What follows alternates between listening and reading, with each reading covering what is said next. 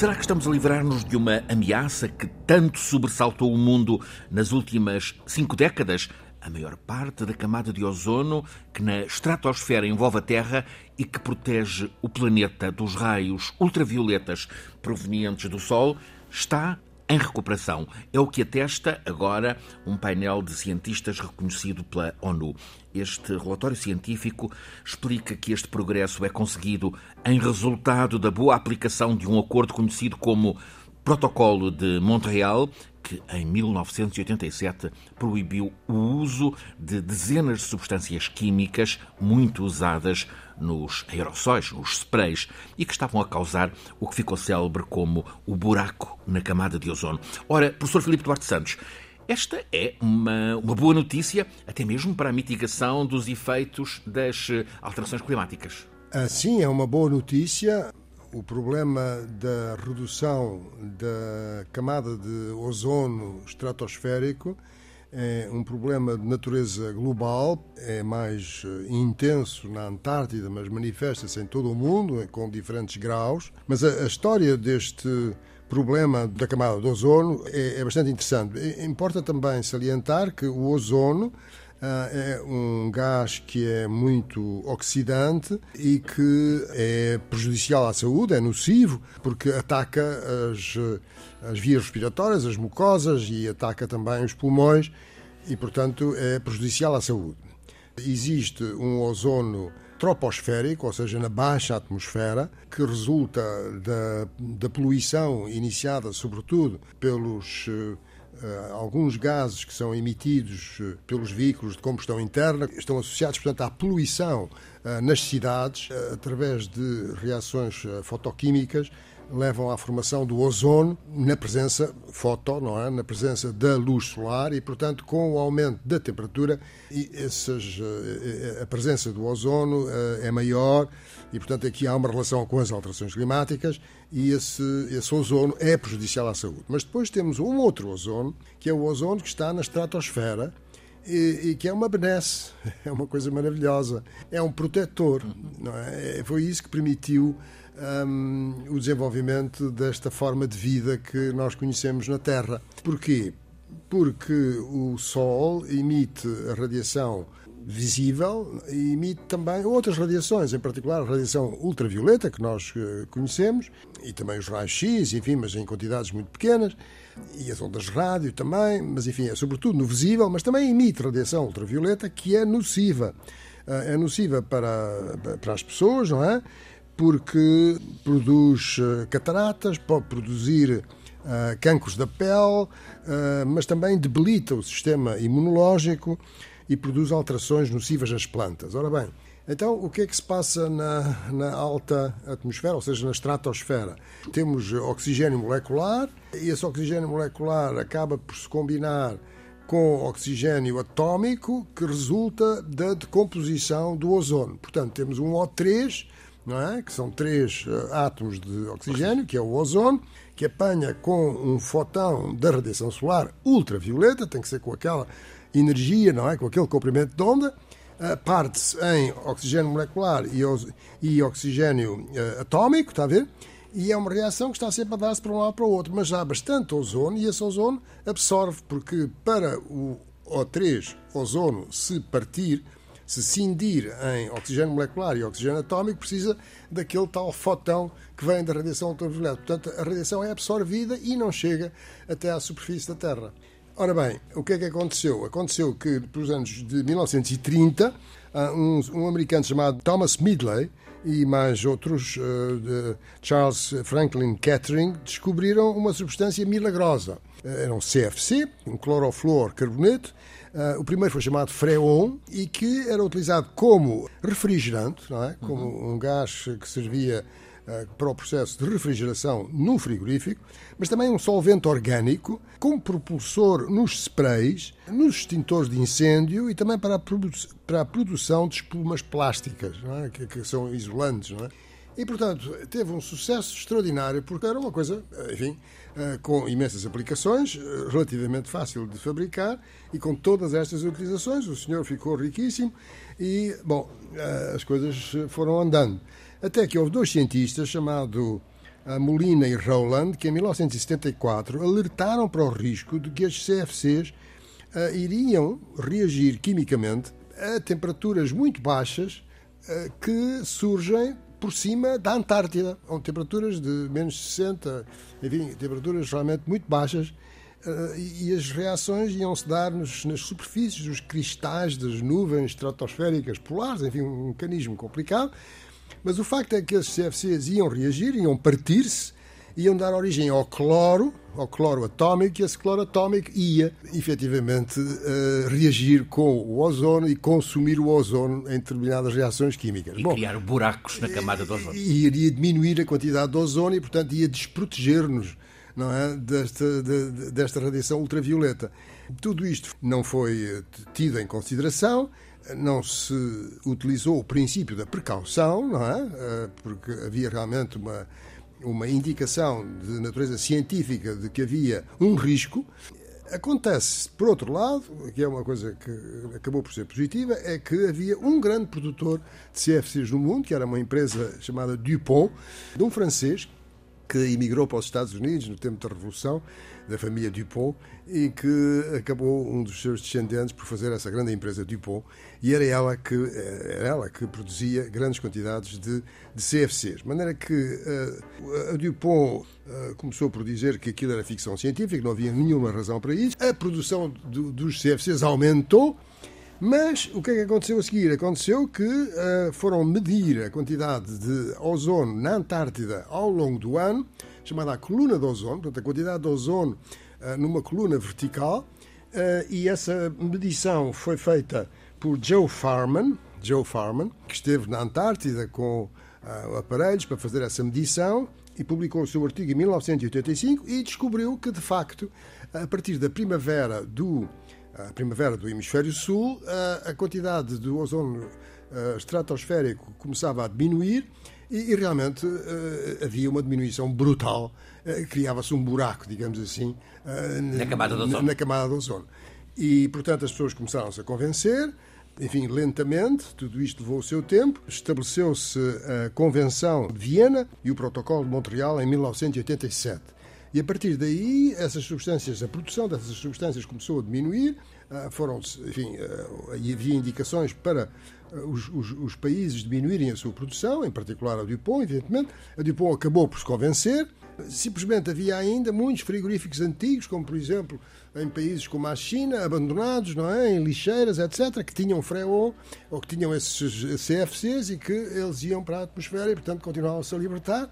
Agora, estamos eh, numa fase de, de descida. Ainda não estamos como antes da produção dos CFCs, mas estamos a caminho de resolver o problema e este é um caso de êxito de resolução de um problema, de uma alteração global.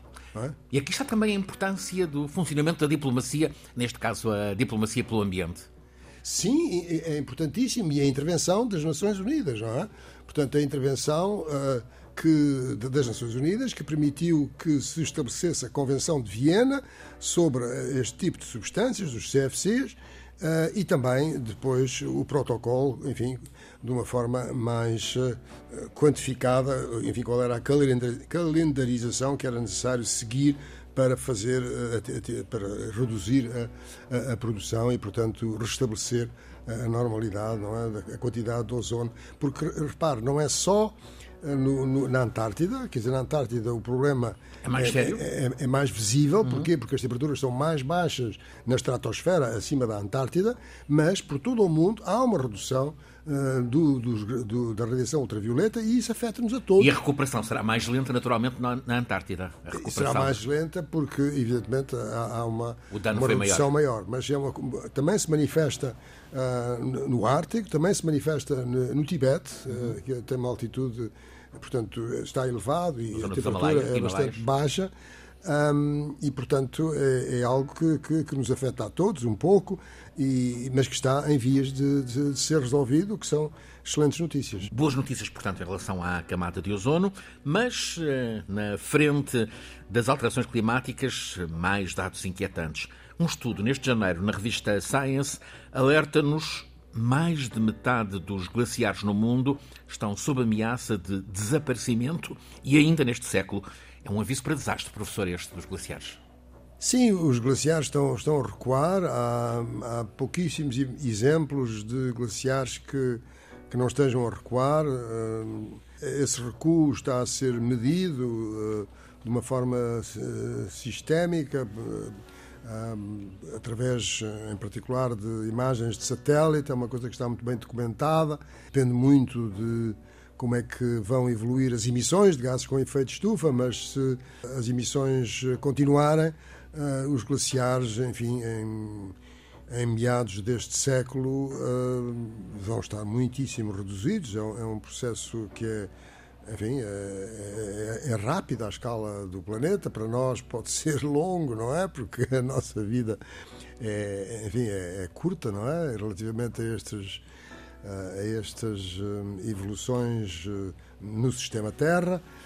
Mas, mas põe em causa as gerações futuras. Mas põe em causa as gerações futuras. Repare, o, o, o, o degelo dos glaciares, o principal problema é que quando a precipitação se dá sob a forma de neve e depois dá origem aos campos de gelo, enfim, à cobertura de neve nas montanhas, isso é uma forma de regularizar o caudal dos rios que nos vêm das montanhas. Porque se a precipitação for toda sob a forma de chuva, não é? água no estado líquido, o que acontece é que a precipitação que cai, por exemplo, nos Himalaias, imediatamente escorre e, portanto, uh, os rios têm enchentes brutais quando há chuvas uh, e não há uma regularização do caudal. Portanto, os glaciares servem para essa regularização. E isso é muito mau, não é? É muito mau porque é muito mais difícil uh, aproveitar, não é? Quer dizer, o, o caudal dos rios, quando esse caudal é regular, do que quando esse caudal é profundamente irregular uh, e sujeito a, a, a, oscilações violentas.